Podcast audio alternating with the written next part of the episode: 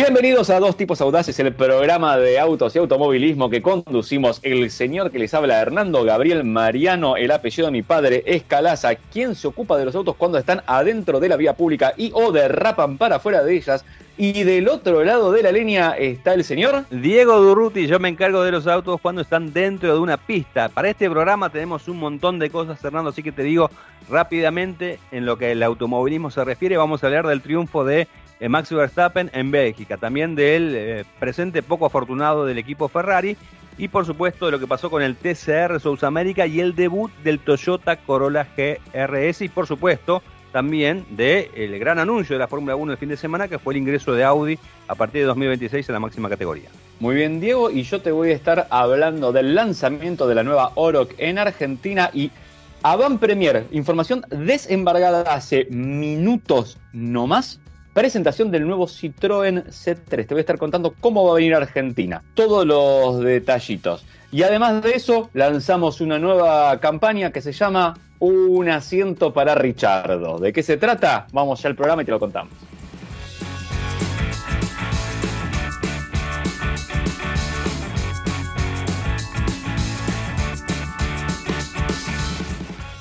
Si sabías qué hacer con una virome y un cassette y ahora sabes usar la última app, o si para hablar con la chica o el chico que te gustaba primero tenías que hablar con toda la familia y ahora resolves con un match, hay un auto inspirado en vos, el Chevrolet Cruz, porque tiene motor turbo de 153 caballos, lo mejor del mundo analógico y Wi-Fi con OnStar, lo mejor del mundo digital. Chevrolet Cruz, un auto con lo mejor de dos mundos. Chevrolet Cruz, un auto inspirado en una generación única, que nació en el mundo analógico y creció en el digital. Son personas que cuando escuchan saben de qué se trata y que para conectarse a Internet solo tienen que subirse a su Chevrolet. Chevrolet Cruz. Encontrá lo mejor de dos mundos. Encontrá nuevos caminos. Eh, Hernando, dos cositas de Chevrolet que tengo que comentarte. La primera, hace unos días probé el Cruz RS, muy lindo, recontra fachero. ¿eh? Es tremendo lo fachero que es ese auto. Que no difiere en cuanto a prestaciones con respecto, que ya lo has dicho, ¿no? En cuanto al, al resto de la gama, pero en el aspecto exterior es muy, pero fue muy, muy lindo. Y la otra tiene que ver con una campaña que está realizando Chevrolet que me parece muy, pero muy interesante. Nosotros muchas veces hemos hablado acá del rol de la mujer, no solamente en la industria automotriz, como también en, la parte del automovilismo. Y Chevrolet justamente lo que hizo fue eh, hacer una campaña que eh, se llama Hablemos sin freno, que no es lo mismo andemos sin frenos, ¿eh? separemos las cosas, es hablemos sin freno. Y esto tiene que ver justamente con eh, el resultado de una encuesta que hizo eh, con la gente de Quidity, fueron 80 personas encuestadas y básicamente apuntaron al rol de la mujer, ¿no? Eh, no solamente en el tema de, la industria automotriz, sino con, en el manejo cotidiano, ¿no? y bueno, los resultados son bastante interesantes, muy llamativos, ¿no? En la cual se, se, habla de la brecha de género en la cultura automotriz en, Argentina. Por ejemplo, 8 de cada 10 mujeres que no saben manejar eh, les interesaría hacerlo. Eh, pero bueno, hay algunas cuestiones que eh, las motiva a no querer manejar, que justamente entre las varias, las varias em, experiencias está el tema del miedo, el tema del menosprecio, la agresividad que encuentran, los insultos y, una serie de cosas que, bueno, en, en, estos tiempos que corren nos parecería extraño, pero siguen sucediendo, ¿no? Y a raíz de este resultado, una encuesta realmente muy, pero muy interesante, de hecho, bueno, está el link de todo el estudio en automundo.com.ar, han realizado una serie de, acciones justamente como para tratar de disminuir esa brecha, ¿no? Eh, y han eh, aprovechado justamente los diferentes canales de comunicación que tenemos hoy en día como para llegar eh, con su mensaje. Por ejemplo, tienen un podcast en Spotify, directamente lo buscan ahí en Hablemos sin freno, está el podcast que ya tiene varios episodios. También tiene una serie de videos muy pero muy interesantes en YouTube de un alcance tremendo, uno que está por ahí eh, sabe más o menos cómo se mueve eh, el tema de YouTube y, mm, las visualizaciones y demás, han tenido millones de visualizaciones eh, tras estrenar un episodio. Y, creo que acá está lo bueno, no solamente es que eh, los episodios hablan del rol de la mujer en la industria y todo esto que estamos hablando, sino también lo toma como una generalidad, ¿no? Hay videos que te enseñan a manejar, que no solamente para una mujer, sino también para, para un hombre o cualquier persona. O sea, me parece desde, ese punto de vista, me parece interesantísimo esta propuesta que también se completa ¿no? con eh, un eh, canal de Telegram donde ya tienen muchos suscriptores y también obviamente en Instagram a través de embajadores, ¿no? que no necesariamente están vinculados con el rubro automotor, pero sí tienen desde sus eh, roles la posibilidad de expresar de diferentes maneras los temas a los cuales quiere abordar Chevrolet. Así que me parece muy pero muy interesante esta propuesta de Chevrolet Argentina, Hablemos sin freno.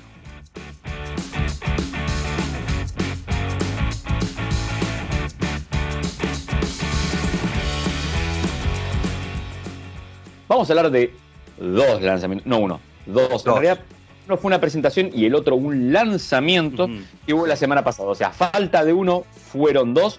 Dos veces al avión se subió Hernando. ¿Cuántas millas acumulaste? Uf, la pucha. Pero vamos a arrancar por el primero, ¿te parece?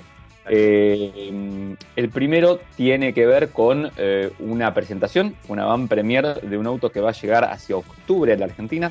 Y estamos hablando del nuevo Citroën C3. Eh, nos llevó la empresa a, Río, donde se está haciendo esta presentación regional para toda Sudamérica del producto. Lo primero que destacó la marca es que están buscando eh, subir a cuatro puntos de market share en toda la región. Eh, y eso implica, creo, si no me equivoco, es duplicar la participación que tiene en Argentina, por ejemplo, cuadruplicar la que tiene en Brasil. tienen planes muy ambiciosos. Ellos tienen, vos sabés, una planta en Brasil de donde se va a hacer una serie de productos que nacen de este proyecto que se llama Secube o Secubed o Secubo, depende de más o menos el, idioma y el lugar donde lo estés pronunciando en serio, em, de producción ahí en Brasil con plataforma CMP, que es la plataforma que también se está utilizando para hacer el 208 acá en el Palomar, es la más moderna del grupo, del ex grupo PSA, vamos a decir, porque ahora es Stellantis y Stellantis tiene otra plataforma. Entonces, de la parte francesa, esa era la última plataforma que habían lanzado. ¿Bien? Sí, eh, mira, justamente eh, te quería contar esto, ¿no? Porque vos decías de, los objetivos que tiene justamente Citroën para en cuanto al mercado tanto de Argentina y como, como de Brasil. El de, Brasil es cuadruplicar, lo que es muy ambicioso, pero me parece que esto viene atado justamente con la relación que ahora tiene a través del grupo Stellantis, ¿no? Como para apoyarse en toda esa estructura como para tratar de conseguir esa meta, ¿no? Sí, hay un empuje muy grande eh, que no viene solamente de la parte económica, sino también del reposicionamiento de las marcas, del acomodamiento dentro de este grupo. No nos olvidemos que son muchas y que de todas esas marcas acá conocemos o tenemos algunas. Alrededor del mundo son bastante más.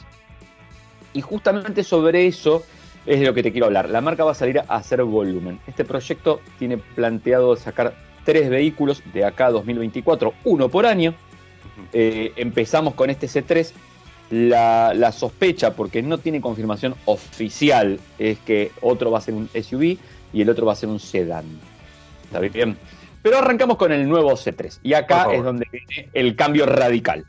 Y el cambio es radical en dos aspectos en el aspecto del formato del vehículo y del enfoque y en el aspecto de posicionamiento en el segmento.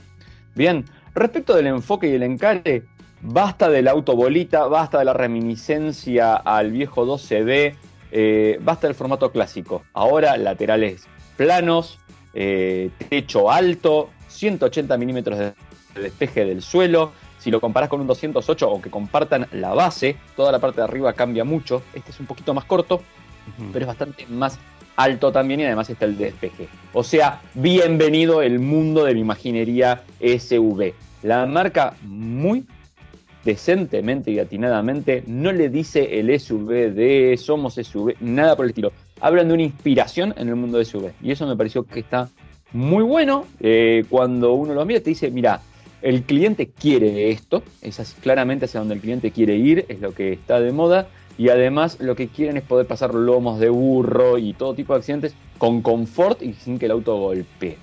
Eh, tuve la oportunidad de manejarlo un poco por, por Río y es verdad. Hemos en algún momento sido malvados con algún lomo de burro y es verdad que lo pasa y lo pasa con mucho confort.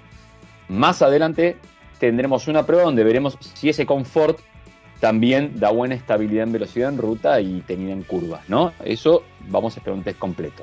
Es decir, que no solamente lo probaste en el río, sino también en asfalto. Exactamente, Diego. Muy bien. Me de Janeiro llevar por el auto, te claro. Eh, sí, no, sé quién es Janeiro. Después voy a averiguar quién era el tal Janeiro. Es para averiguarlo, sí. Porque tiene un río que da al mar. Al menos tiene un río, sí. Sabemos que tiene un río. Yo no entiendo más nada. Pero bueno, eh, al Cristo Redentor no lo vi, así que no. Al Cristo Redentor. Reventón estaba ahí. Yo sé que estaba con los brazos. Todos sabemos que estaba con los brazos abiertos, pero no lo vi. Eso sí te voy a aclarar. Vamos a volver al producto un poco. Sí, por favor. Eh, entonces el producto va a apuntar, la marca dice que va a tener un precio en Argentina ultra competitivo. Además está apuntando a que tenga eh, precios de repuestos y de reparación muy económicos y a darte los tres primeros servicios bonificados. O sea, te está buscando realmente hacer una propuesta de valor en, lo que te está entregando y está buscando que quizás este sea el primer Citroën de mucha gente. Bien, empiezas a buscar ahí. ¿Qué quiere decir esto? Que quizás con el usuario tradicional de la marca entre un poco en conflicto. Porque el coche es, está adaptado también a este precio, obviamente. Hasta ahora Citroën competía de mitad de tabla para arriba, te en la parte alta del segmento B, y ahora va a competir de la mitad para abajo del segmento B. Adentro los plásticos son simples, siendo obviamente Citroën le puso un decorado en un tono celeste o en un tono gris grande, le puso algunas formas en las tomas de aire de los laterales bastante peculiares, em, pero no hay excentricidades, no hay tapizados de cuero, no, no hay ese tipo de cosas en, el vehículo. Em, donde, por ejemplo, otra cosa es el cuadro de instrumentos, es un display muy pequeñito que le han colocado tengo que decir esto, porque así como te voy a decir, es un display pequeñito, la visibilidad de la información que está es correcta. O sea, con mi presbicia y todo yo lo veía. ¿Listo? Esto, esto hay que aclarar. La, información está resumida, pero está ahí. Eh, está, está bien. Eh, obviamente que la fuerza se hace por el lado moderno y lo que buscan muchos los clientes, pantalla multimedia táctil 10 pulgadas, tipo paisada alargada, que tiene compatibilidad con Android Auto y Apple CarPlay sin cables. Eh, lo que haría falta ahí sería un cargador inalámbrico como para completar. Pero bueno, digamos que si vos en algún momento tenés la, urgencia porque no tenías un cable o por lo que fuera, bueno, podés conectarlo al teléfono y, la batería aguanta. Si es más o menos nuevo, va a aguantarte bastante más. Eh, el espacio interior es bueno al aprovechar este tipo de formato que tiene, un baúl de unos 315 litros, correcto para el segmento y los motores van a ser el 1.2 PureTech eh, que está dando 82 caballos y el 1.6 BTI que conocemos de toda la vida que da 114, 115 caballos. Ahí hay un caballo que por ahí viene o por ahí se va, de acuerdo a si son CB, SAE, o, lo que sea. Bueno, tenemos un, lugarcito más en el, en el estudio o no, ¿viste? Eh, para ellos. La caja manual de quinta, excepto en la versión tope de gama que va a tener la automática de sexta, son cuatro los niveles de equipamiento. Te los estoy anticipando. Todo lo que viene a Argentina. Vas a tener un Live 1.2, un Live Pack 1.2. Luego viene el Fill, que podés elegirlo 1.2 o 1.6. Luego viene el Fill Pack, que a mí siempre me suena a Flim Puff cuando lo digo. No me preguntes por qué, pero siempre me hace acordar al caso que viene ya con el motor 1.6 en automático. Y finalmente va a haber 1200 unidades de la llamada First Edition, que viene con equipamiento full y una serie de detalles personalizados, que es una de las cosas que te permite también este C3, que es agregarle, por ejemplo, airbumps, máscaras blancas dentro del airbump o en los rompenieblas, eh, algunas cositas así como para que el auto, las barras de techo con otro tono. Eh, y una de las cosas interesantes es la carrocería bitono, que está disponible en los más caros de todos los eh, nuevos C3 con distintas combinaciones. En términos generales puedes elegir entre, hay dos tonos de gris y blanco o negro el techo y hay un tono de azul que va con blanco, ese sí o sí. Bien, eh, pero eso ya te suma un poquito más también a la facha de la unidad. Eh, para los que quieran ver más imágenes del vehículo y tener más información detallada, entran a Autocosmos y ahí va a estar, o a mis redes personales, arroba Hernando Primo, en Instagram especialmente, Ahí seguramente tengan algún videíto, más fotos que estuve posteando, lo que me dejaban comentar porque la información estaba embargada hasta hace minutos, digo, somos de los el primer programa de radio que habla de este auto. Mira. O sea, perdón, esto no lo había dicho antes, pero primicia, primiciosa, ¿ok? Eh, así que, porque había un embargo hasta hace minutos atrás de la salida al aire de nuestro programa por, ¿dónde estamos saliendo, Diego? Campeones Radio, y también después nos pueden escuchar por Spotify. Exactamente.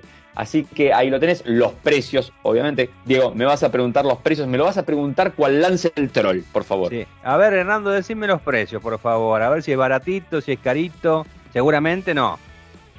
Bueno, Lance, te tengo que contar algo. ¿Qué? Los precios los vamos a tener. La marca apunta en octubre poder estar lanzándolo en Argentina. Sabemos que la situación está un poco volátil, así que. Si llegamos a octubre, si llegamos a octubre. Pero bueno, esto es eh, lo, lo que la marca quiere hacer y ahí va a estar el precio. Nadie te va a dar el precio Ah, bueno. antes de tener el producto porque eh, dos cosas, inflación y B, no avivar a la competencia, Tal no hubiera presionado de darle por anticipado tu estrategia. Así que ahí lo veremos.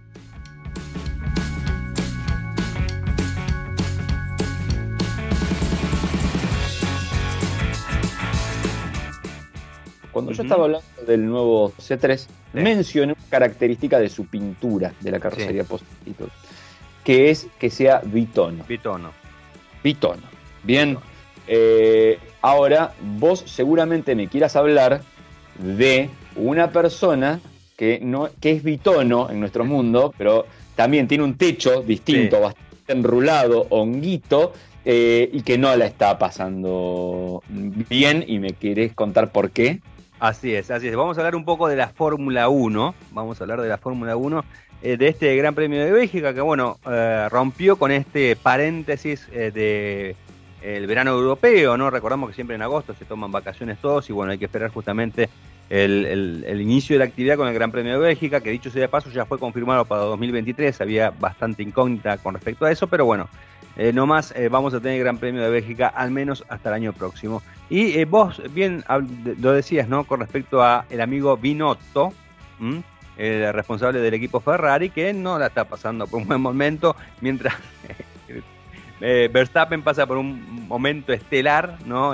Ganando como ganó justamente en Bélgica, saliendo decimocuarto porque había sufrido una, penalización por haber cambiado diferentes compuestos de la unidad de potencia, lo mismo que había hecho eh, Charles Leclerc, que salía decimoquinto, y bueno, eh, está a la vista los resultados. Verstappen eh, se fue enseguida, 12 vueltas le alcanzaron, incluso con neutralización en el medio para llegar al primer puesto y liderar el 1-2 que completó Sergio Pérez. Y bueno, Ferrari en otra liga, justamente como dijo eh, Carlos Sainz, ¿no? que largaba desde la pole, porque con este tema de cambio de, penalizaciones y, demás, Verstappen había hecho la pole el día sábado, pero bueno, con esta sanción le, posibilitó a Sainz largar adelante. Y bueno, eh, la realidad es que la escudería no aprovechó justamente ese beneficio y hizo agua ¿no? en una carrera que creo que era clave como, para mantener las chances de que Charles Leclerc, que es su caballito de batalla, mantenga su- sus aspiraciones de ser campeón. Perdón, hizo Urrush. Hizo Rush. Sí. Así es. Así es. roja, además. Y es roja, y es roja, sí. Eh, pero bueno, eh, llegó a tal que creo que fue. No sé si te habrá pasado lo mismo cuando viste la carrera. A mí me llamó poderosamente la atención y bueno, después noté que las repercusiones que hubo en las redes sociales cuando desde el equipo le preguntan a Charles Leclerc qué quería hacer con el tema de las gomas, ¿no? O sea, si, el equipo que en, su- eh, en el pitwall, que supuestamente tienen todos los datos, todo, te preguntan a vos que estás manejando a 350 kilómetros por hora, ¿qué querés hacer? Es, algo está fallando. Eh, y bueno, evidentemente, si Leclerc tomó la decisión, no le fue bien porque se, llegó sexto eh, y no sumó muchos puntos, incluso fue superado sobre el final con Fernando Alonso, que después vamos a hablar de Alonso. Pero bueno, la cuestión es que Ferrari directamente no está pasando por un buen momento. De hecho, ahora me parece que ahora la, discusión es, no es quién va a ser campeón de la Fórmula 1, sino cuándo se va a consagrar bicampeón Max Verstappen, porque directamente a este ritmo será cuestión de, un, par de carreras más, faltan ocho y un par de carreras más, dos o tres carreras más, seguramente vamos a tener ya nuevamente a Verstappen eh, calzándose la corona que ya tiene, eh, y lo de Ferrari ya apostando, ¿no? Creo que a mi entender, después de las últimas temporadas, esta era la, la que uno pensaba que Ferrari finalmente iba a cortar la racha después del buen inicio que ha tenido, pero bueno, lamentablemente se recuperó Red Bull eh, y bueno, y básicamente lo tiene a Verstappen que está pasando por un excelente momento, ¿no? Eh, manejando como, como manejó. Y además, obviamente, en el caso de Verstappen, eh, es claro número uno, porque a Pérez hace lo que le, di- le, le indican, ¿no? Eh, incluso Pérez en los últimos días eh, ha sido víctima de los nuevos comentarios racistas del amigo Helmut Marco, que dijo que como todo sudamericano, Pérez es irregular. Una cosa que yo no, yo no sé si yo si fuese mexicano, al amigo al amigo Marco no lo dejo entrar en el Gran Premio de México, porque las cosas que está diciendo es, es, tremendo, ¿no? Pero bueno, al margen de eso... Perdón, lo van a dejar entrar, el tema es si lo dejan salir. Ok, bueno, bueno, ese es el tema. Siempre, eso, el tema no es que vengas, es claro, es que te vayas. Casi como un shopping, pero al revés. Así es, pero bueno. Eh, después, bueno, y, este Gran Premio de Bélgica, ¿no? Que nos tenía todos expectantes porque hacía tiempo que no veíamos la Fórmula 1, tuvo una primera vuelta, un choque de titanes entre Hamilton y Fernando Alonso, llegando al escoma, ahí a, la primera chicana del circuito, en el cual eh, que se equivocó claramente fue, fue Lewis Hamilton intentando cerrarse de repente cuando estaban ingresando ahí a la chicana eh, eh, los autos se montaron, el que salió por el aire fue justamente eh, Hamilton, que poco tiempo después tuvo que hacer abandono de la carrera porque el auto se rompió al impactar contra el suelo. Y bueno, la, comunicación radial de Fernando Alonso tildándolo atinadamente, en este caso, de idiota, ¿no?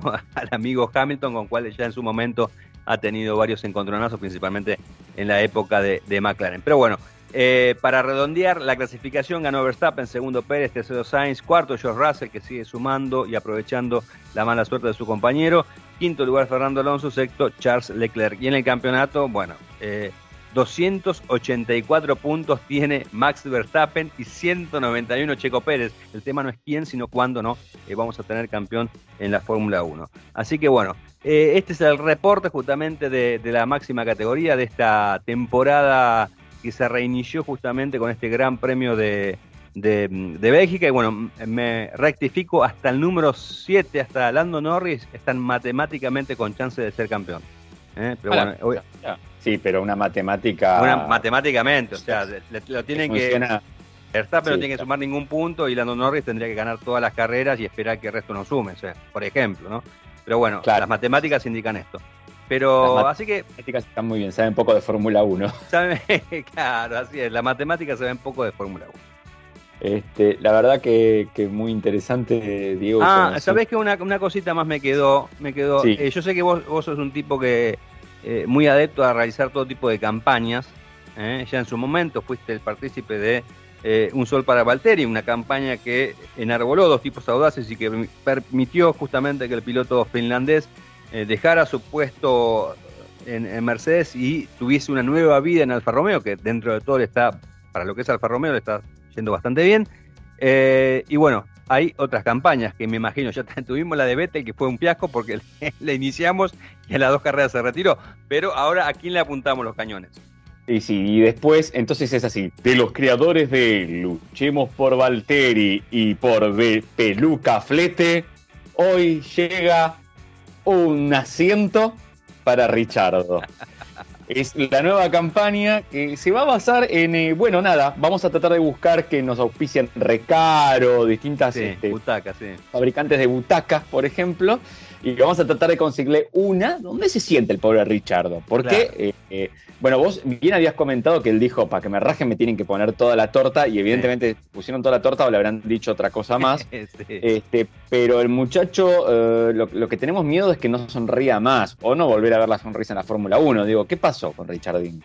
Bueno, el equipo McLaren directamente lo que se venía previendo, ¿no? En la víspera justamente del Gran Premio de Bélgica confirmó la rescisión del contrato, o sea, había, tenía un convenio que iba a vencer eh, en 2023, pero bueno, las ambas partes de común acuerdo eh, decidieron justamente eh, romper esa relación, ¿no? Y, esto viene atado justamente con lo que se está especulando, que es un secreto a voces, que Oscar Piastri, el piloto australiano, justamente coterráneo de Ricciardo, ya firmó un contrato para estar con McLaren, ahora el tema es la gran incógnita si... Con, no, tiene un contrato. Es lo que te iba a decir. La, gran incógnita es si lo va a poder cumplir, porque también tiene un contrato firmado con Alpine. Bueno, justamente en el inicio de esta semana iban a hablar, iban a estar con la Junta de, Revisión de Contrato de la Fórmula 1 para ver quién tiene la razón y dónde va a correr Piastri. ¿no? Una vez que esto se defina, estimo que eh, McLaren oficializará o no a Piastri y Alpine eh, hará exactamente lo mismo. ¿no?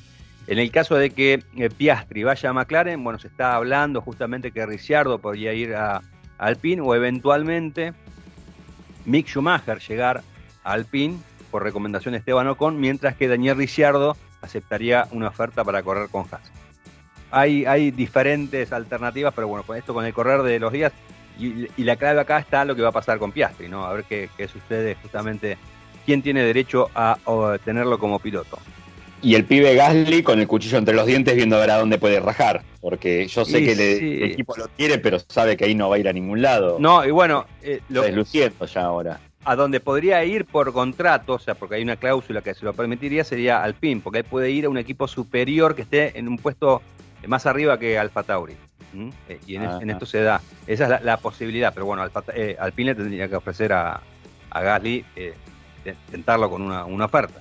Y si es una oferta. no... todos franceses, estaría bien. El All French Team. Y sería, sería lo lógico, sería lo lógico, pero eh, vos sabés cómo es la Fórmula 1. La lógica es como las matemáticas. Richard en Alfa Tauri. ¿Cómo? ¿Por qué no? Richard en Alfa Tauri.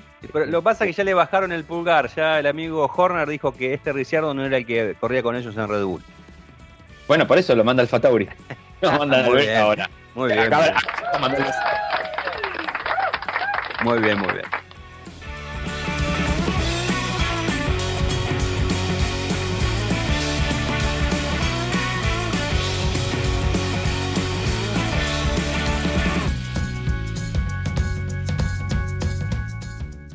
La siguiente columna llega tan rápido como el paquete a tu casa. Ahora vas a poder comprar todo para tu Volkswagen, donde compras todo para vos. La tienda oficial de repuestos y accesorios de Volkswagen llegó a Mercado Libre. Y hablando del grupo Volkswagen, tenemos una gran noticia, algo que se esperaba desde hace tiempo y que está relacionado con la Fórmula 1. Bueno, una de las dos marcas que confirmaron o tenían sus intenciones de llegar a la máxima categoría, anunció justamente que lo va a hacer y es Audi, y a partir de 2026 va a estar ingresando a la Fórmula 1 como motorista de la máxima categoría. El anuncio se hizo en la previa del Gran Premio de Bélgica, de hecho se mostró ahí un auto todo pintado con Audi, con los colores de, la marca de Ingolstadt, y bueno, se, confirmó, se confirmaron algunas cosas, hay otras que todavía no sabemos mucho, pero bueno, el tema de los motores, se van a preparar en Alemania. Y hacía tiempo, vos fíjate, si bien tenemos un equipo alemán, ese equipo alemán prepara sus motores, que es Mercedes, en Inglaterra. Y con este proyecto justamente que tiene Audi de ingresar a la Fórmula 1, las unidades de potencia por primera vez en varios años van a tener origen alemán. Eh, ¿Con qué equipo se va a asociar? Bueno, todo hace suponer que va a ser Sauber. Te, diría, te lo firmaría ya. Eh, de hecho, aparentemente esto no, es oficial, no hubo un anuncio oficial, pero eh, Audi ya habría comprado una buena parte del paquete accionario de Sauber.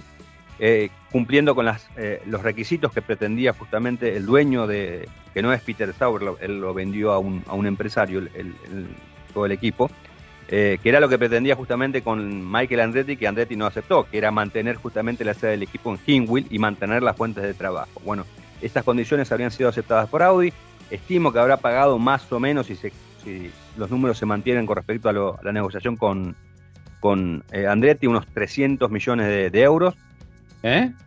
300 millones. Es lo que yo, estimo, ¿eh? Estimo eso, 300 millones de euros. ahí la de los equipos más No, pero más o menos era lo que, lo que pidió el año pasado. Era lo que estaba dispuesto a poner Andete el año pasado, por eso.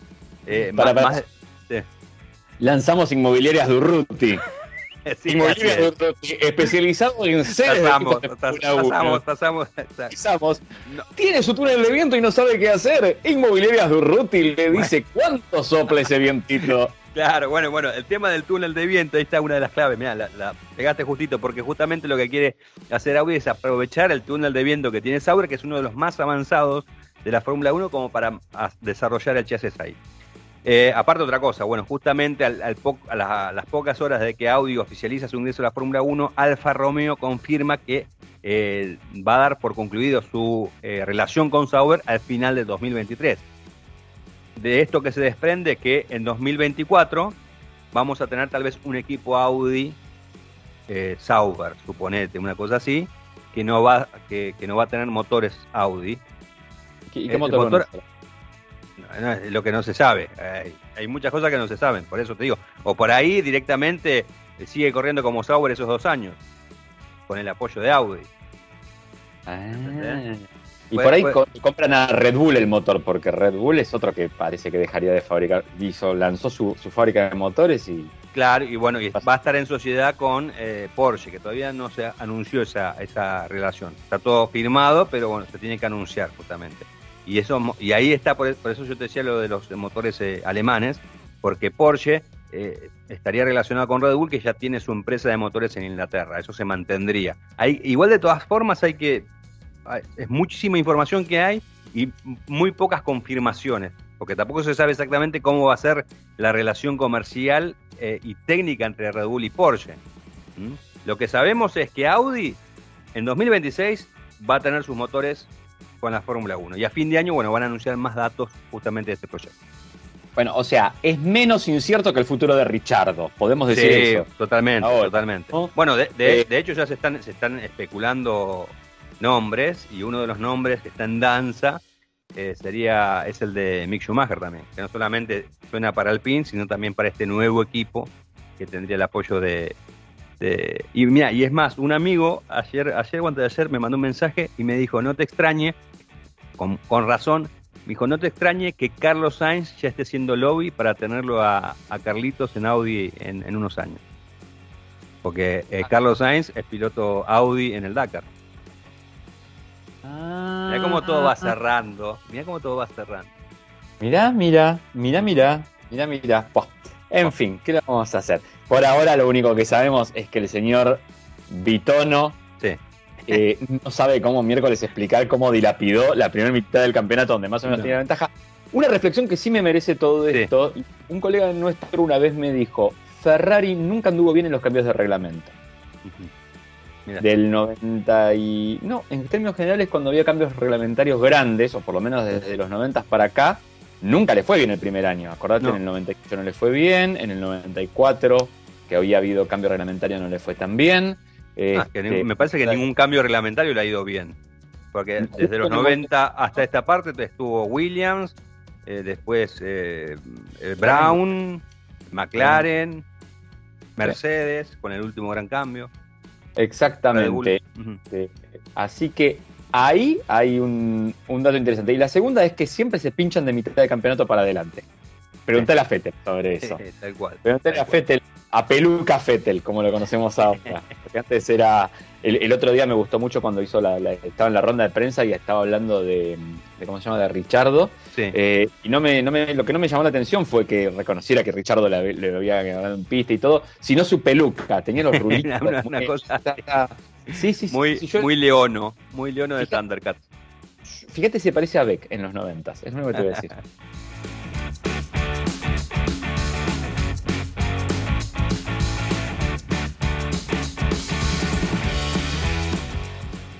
me subí el lunes en un avión, me bajé el martes de un avión, el miércoles apoyé el totó en una silla y escribí, el jueves me subí un avión y me fui de viaje de nuevo. Muy bien, ¿a dónde fuiste? Esta vez sí no había embargo, así que la gente que ah. haya entrado a arroba primo en Instagram se habrá topado con historias, reels, fotos y algunas pavadas más que estuve subiendo. Y todo fue para ir a conocer a la nueva Oroc. Y acá empieza lo interesante. Primero, no More Duster. Duster No More. Adiós. Y vos, me preguntarás, y vos me preguntarás, Hernando, ¿por qué no hay más Duster? Hernando, ¿por qué no hay más Duster? Muy buena pregunta, Diego. Eh, básicamente la marca eh, cuenta que cuando se hace la. Mm, cuando lanzan la Oroc, que era un vehículo muy nuevo para su momento, eh, querían dar justamente la idea de que no derivaba de un hatchback, como por ejemplo en Estrada o, o, Sabeiro, sino que derivaba de un SUV, que, tenía cualidades de SUV. Y ahí fue donde pegan el nombre, obviamente porque además comparten plataforma. Claro. Bien. Eh, ahora empiezan a tomar caminos separados, van seis años de comercialización, eh, va aceptación de la gente, ya un reconocimiento del producto. Un segmento, te diría, que, pasó de nicho, se está convirtiendo ya en segmento, porque atrás vino Toro, pero después vino Maverick y ya en otros países Hyundai tiene su competidor eh, y, todos se están transformando hacia ahí. Eh, la Montana nueva sabemos que va a ir hacia las cuatro puertas, este famoso SUP, Sport Utility Cup, ¿no? Eh, que, en ese momento tanto nos, como todo, tanto nos chocaba decírselo de esa manera y ahora... es normal, sí Eh, mantiene la misma plataforma, eso sí, ahí hay una divergencia también entre, entre Duster, New Duster podríamos decirle, y Oroch. Segunda aclaración importante, Oroch, no Oroch. Cada Oroch, vez que decía no, Oroch. Yo cada vez que decía Oroch aparecía una palmeta de esas de moscas y me daba. ¡Paf! ¿Viste? ¡Ay! Sentí el golpe. Eh, sí, sí, sí, sí. Es eh, Oroch. Es Oroch. Es el Duster y la Oroch. ¿Está bien? Así. Sí. Eh, quedaron ahora. Eh, Duster pasó a ser B0 Plus y cambia casi todos los paneles exteriores. Eh, Oroch no. ¿Dónde está la renovación? Afuera la vas a ver especialmente en el frente, aparece un nuevo paragolpes con una especie de tomas NACA dinámicas a los laterales, o la versión Outsider, que es la de perfil más off-road con los mismos protectores o unos protectores muy similares que vimos en la renovación de Duster, así voluminosos en el paragolpes, que tiene unos faros de profundidad adelante, que para mí quedan un poquito expuestos, justo en un lugar bastante crítico. Pero bueno, parrilla es un poco más cuadradota, con la sonrisa, esa siempre la boquita medio rolinga de, Renault, ¿viste? Que va con el labio para abajo, unas barras cromadas grandes, y atrás ópticas con un rediseño de la parte interior y el Oroch estampado en la chapa también, en medidas grandotas. Además de eso, barras de techo que soportan hasta 80 kilos. Y algo interesante es la renovación de gama. La marca decidió simplificarla, pero no por hacerla más simple es menos efectiva. ¿Y por qué? Porque vamos a tener ahora sí la versión 1.6 de 114 caballos que rinde, perdón, 114 caballos y 156 Nm de torque, con caja manual de sexta, buena noticia para los que se quejan cuando les viene la de quinta, y luego sí viene el flamante 1.3 turbo, ese motor que ya te conté cuando probé en Duster que vuela, tiene propiedades misilísticas en un vehículo aparte del peso de estos. Es el HR13 de 4 cilindros, 165 caballos, 270 Nm de torque. Los dos motores son cadeneros y en este caso se asocia tracción delantera con cajas CBT que puede emular 8 velocidades o en caja manual de sexta con la tracción integral típica que ya conocíamos del producto. Adentro también hay cambios. El tablero es nuevo. ¿Tiene reminiscencias al de Duster? Sí. ¿Es igual? No. Hay algunas sutiles diferencias, sí, líneas muy, muy rectas, pero tenés, por ejemplo, las tomas de aire o las salidas de aire que son eh, esas medio como hexagonales en, Chrome. Vos y yo hemos estado en, alguna previa de, de acordás de Duster también y lo vimos in situ. Eh, sí tiene también el tecladito ese tipo avión con algunos atajos. Sí tiene, por ejemplo, incorpora el climatizador digital para las versiones 1.3, que es el mismo. Eh, sí incorpora el nuevo volante también. Esas partes son todas muy, pero muy similares. Sin embargo, hay un cambio que yo creo que es el más radical de todos, el más interesante, y es que en vez de poner la pantalla abajo como quedó en Duster, Enorox se va arriba, tipo flotante, ¿Y por qué es importante? Porque queda a la vista del conductor, queda más fácil de verla, más fácil de alcanzarla con la mano y todo sin tener que distraerte tanto cuando lo operas, pero tampoco te roba tanta visibilidad cuando estás manejando. Es algo que queda eh, muy, muy práctico. Otro cambio interesante tiene que ver con el cuadro de instrumentos. Eh, el de Duster había cambiado por uno más tradicional, de dos medidores circulares y un display en el centro. En este caso es el de Capture que tiene dos circulares a los laterales, pero uno con tacómetro y el otro con nivel de combustible, velocímetro digital en el centro, computadora arriba. Lo único a criticarle acá eh, es que quedó. Bueno, voy a tener una perlita. Yo hice 5,75 cosas que tenés que saber del producto. ¿Cuántas cosas? 5,75. que están ahí en, arroba Hernando Primo. Creo que cuando lo subí en el apuro o el, bueno, estábamos en una bodega, ya no manejábamos, quiero aclarar este ah, punto. Bien, bien a mí queda un 4,75. Me parece que se llama la matemática, cuando vos me explicás si puede ser campeón o no puede ser campeón, bueno. Eh, y el 0,75 tiene que ver donde te faltaron 25 para el peso, digamos, ¿no? Claro. Eh, bueno, en eso es que no tenés el medidor de, temperatura de agua por aguja. Eh, en un tablero grande con tanta mm. cosa. El segundo es algún temita de, ¿cómo se llama? De ergonomía, porque el control de velocidad crucero se sigue prendiendo de un lado, pero se maneja desde el volante. Em, y, en seguridad incorpora el ESP, está muy bien ahí, eh, pero solo tiene doble airbag. Podría haber habido una versión con cuatro airbags, hubiera estado bueno que la marca hiciera un poquito más de fuerza ahí. Eh, la pantalla sí, me olvidé de decírtelo, tiene Android Auto y Apple CarPlay sin cable, que es la, la novedad, y tiene hay un puerto USB también adelante. La caja tiene protector y dependiendo de la versión, lona marítima y la Outsider, que es la 4x4, además tiene una jaula antihuelco o la famosa barra de San Antonio tubular de metal que es funcional. O sea, no es un decorado, sirve para agarrar cosas, para. O sea, no, es antihuelco, esto ya lo sabemos. no, no, es la, no es una jaula de un auto de competición. Olvídenlo, en ninguna pica pasa eso. Eh, pero sí para poder enganchar cosas y todo es práctica y útil. Pude manejarla además. Eh, ¿Y? Una cosa interesante, no solo pude manejarla yo, sino que un colega nuestro, que conocemos por no ser sutil en su conducción, especialmente cuando es off-road, iba manejando el iba en el asiento trasero. Y normalmente en este tipo de vehículos el asiento trasero queda más recto porque está la caja después, obviamente. Eh, y podría haber sido incómodo. Con mi metro 75 entré bien, eh, tenía un poquito de despeje para la cabeza, eh, para las rodillas también, especialmente porque el asiento delantero va muy alto, entonces puedes pasar bien los pies por debajo. Eh, y la verdad es que la suspensión multibrazo trabaja bien, es confortable. Después cuando la manejé yo también pude comprobar que la dirección que es de asistencia electrohidráulica a mí me gusta porque tiene ese tacto a la antigüita, tiene, genera peso de manera natural, vuelve al centro de manera natural, no necesita la, cosa medio PlayStation de las eléctricas, full eléctricas. Eh, así que me, me, gustó mucho. La selectora cambios precisos, muy juntitos, al nivel que a veces te confundís si estás en tercera o quinta o cuarta o sexta cuando vas a la palanca. Viste que a veces el tacto pues, están bien juntitos. Funciona bien y el motor provee, por ejemplo, colgarlo en sexta en ruta a, mil vueltas y darle pata. Y ahí te das cuenta, el tipo llega a su torque máximo, 270 Nm, digo para que te hagas una idea, es casi, casi un 3 litros aspirado. Eh. damos esto, porque después la gente te dice, no, es una mentira lo de los turbos, no sé qué. Y, y, sí, el motor obviamente en bajas vueltas se va quedando, pero a medida que va llegando, después de las 1500 y a medida que se va acercando a las 1800, se empieza a levantar, levantar, levantar, levantar y ahí empieza a empujar como loco. Eh, y la verdad que cuando tenés que hacer un sobrepaso y todo, tiene toda la autoridad. Yo ya me di las prestaciones en su momento en, en Duster con este motor, con las dos cajas y con las dos es realmente muy, pero muy rápido. Así que ahí te estoy cerrando un producto. ¿Querés saber los precios Por favor, si ya los tenés. En Argentina los tenía, no sé dónde los coloqué ahora. Pequeño problema, pero está en torno de los 7 miliavos la, la full.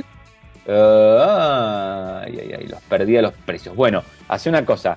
Te dejo un segundo que los voy chequeando y cualquier cosa te los paso en breve, Diego. ¿Querés que te los dé yo? ¿Querés que te los dé yo? Los tenemos ahí a mano. Ah, los tengo acá. Pará, ahí está. Ah, Se encontré. 1.6. 5.800.000, 14.600 pesos. La 1.3 Turbo tracción delantera 7.310.200 pesos y la 4WD 746.800 pesos. Un punto a destacar son precios de septiembre estos. Claro. O sea, hoy quedan un poquito arriba y desfasados, pero ya son los precios de septiembre. No es que en la próxima lista te van a venir con un aumento y estos eran precios que tiraron que duraban dos días. Y nada más.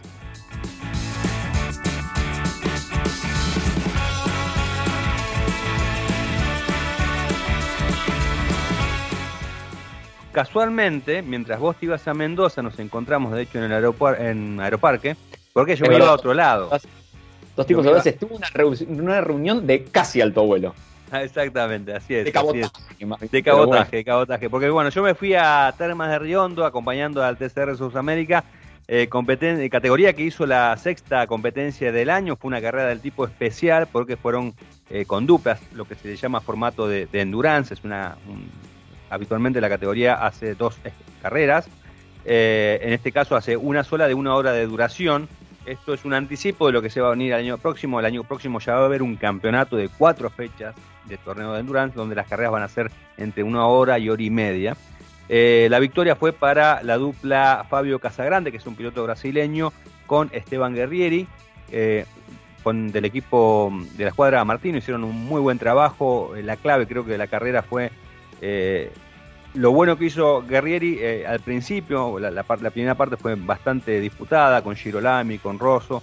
eh, Guerreri tomó la punta, hizo una muy buena ventaja, le entregó el auto justamente a Casagrande y a partir de ahí él lo empezó a asesorar, ¿no? porque Fabio Casagrande es un piloto eh, de, los denominados trophy, corre por otro torneo porque no es un, es un gentleman drive, no es un, piloto profesional, y bueno, lo fue tranquilizando, le fue justamente diciendo las cosas que tenía que hacer, lo fue manteniéndolo tranquilo y creo que eso fue clave. De hecho, cuando le, bajan la bandera de cuadro a, a Casagrande, Casagrande le pregunta por radio cómo habían terminado en la general. O sea, el tipo ni sabía que habían ganado la carrera, ¿no? A ese punto. Pero bueno, pero más allá de eso, lo interesante también que, eh, realmente era una de, las, una de, las, cosas por las cuales quería ir a, Termas de Riondo, era por el debut del Toyota Corolla GRS TCR, auto del cual nosotros hemos hablado ya en reiteradas oportunidades en dos tipos audaces, porque el, proyecto lo amerita. ¿no? El concepto TCR permite que eh, eh, vehículos homologados sean construidos por alguien en particular y que ese vehículo eh, sea distribuido y vendido a todo el mundo. No es que tenemos varios constructores, ¿no?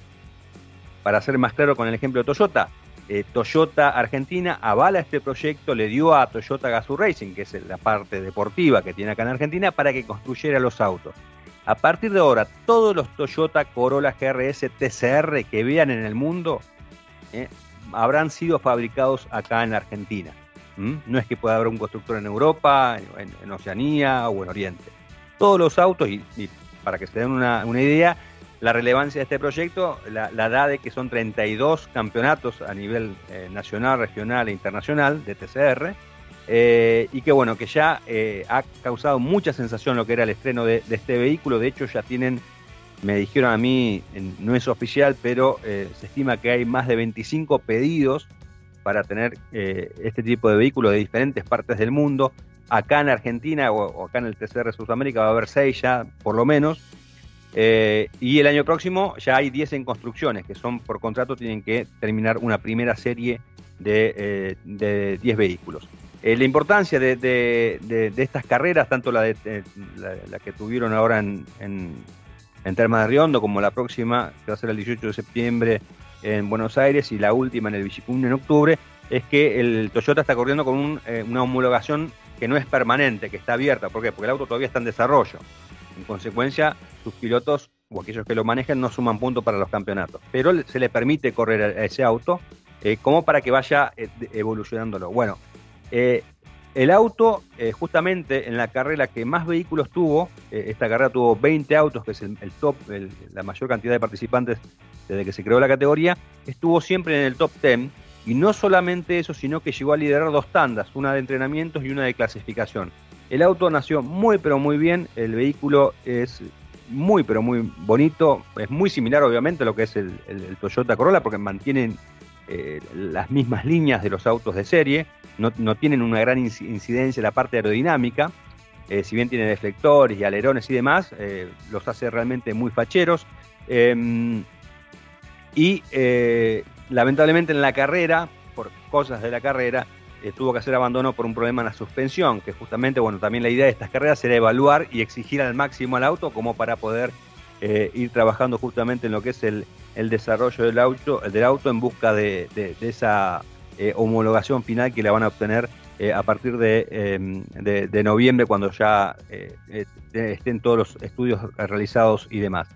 algunas consideraciones de, este tipo de vehículos, lo reitero, son autos, el reglamento TCR permite autos del segmento C, hatchback o sedán, con un máximo de motores de 2 litros de cilindradas con turbo, generan 350 caballos, eh, tienen levas, eh, tienen una caja de cambio secuencial de 6 velocidades con levas al volante, neumáticos de 18 pulgadas, eh, tracción delantera.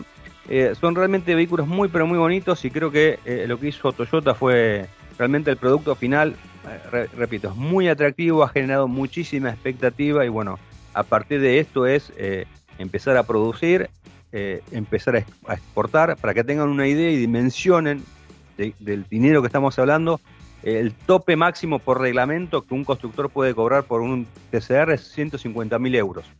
En el mercado más o menos un 0 kilómetro está entre los 120 y 130. O sea, multipliquemos por los 10 que ya va de la primera serie eh, y, nos damos una idea de cuánto es el negocio. Y obviamente es necesario. Perdón, perdón, perdón. Sí. Auspicia este espacio. Durruti Tasaciones. Instalaciones de Fórmula 1, túneles de viento, autos de TCR. Sigamos, Gracias. por favor. Gra- Pero me gracias por. mucho este nuevo Durruti Tasaciones que estamos Y bueno, teniendo. pero es para que la gente tenga una idea, para que dimensione de lo que estamos hablando, ¿no? Eso, eh, Diego, hablas de lo que nadie se anima a hablar. De, la- bueno. de cuánta, cuánta. Bueno, eh, mucho, mucho. Eh, pero bueno, eh, eh, de hecho hay, hay tanto. eh, Toyota es una de las terminales que directamente ya tiene un... eh, se encarga de producirlo. También pasó lo mismo con Hyundai. Hyundai creo que de, la- de las marcas que están en el TCR es la que más modelos tiene. Tiene toda su gama del segmento C, tiene una versión TCR. Incluso Peugeot, antes de cerrar Peugeot Sport, eh, recordemos que hubo una reestructuración cuando eh, eh, se formó el grupo Stellantis y demás. El, último gran proyecto de Peugeot Sport fue el 308 TCR. No solamente, que lo ha hecho obviamente con, esta reglamentación, no solamente para campeonatos de TCR, sino para categorías monomarcas y demás. Y está vendiendo a lo pavote. O sea, se cansan de, ve- de vender, ¿no?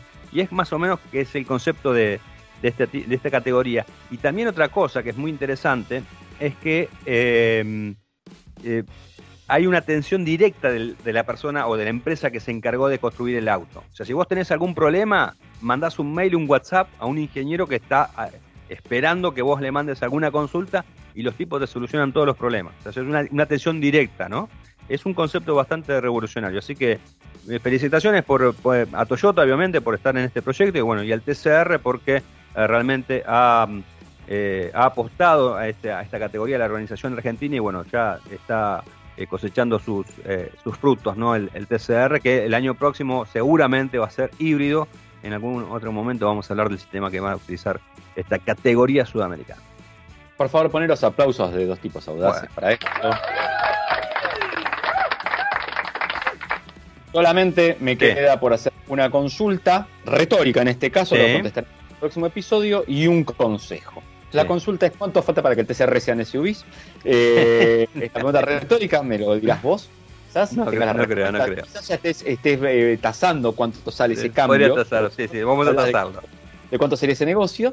Eh, y la segunda, y es muy importante para los señores de Toyota, han hecho algo muy bueno. Si quieren mantenerse por la correcta senda, les recomiendo que no contraten a un italiano de pelo enrulado, eh, cuyo apellido es Vitono.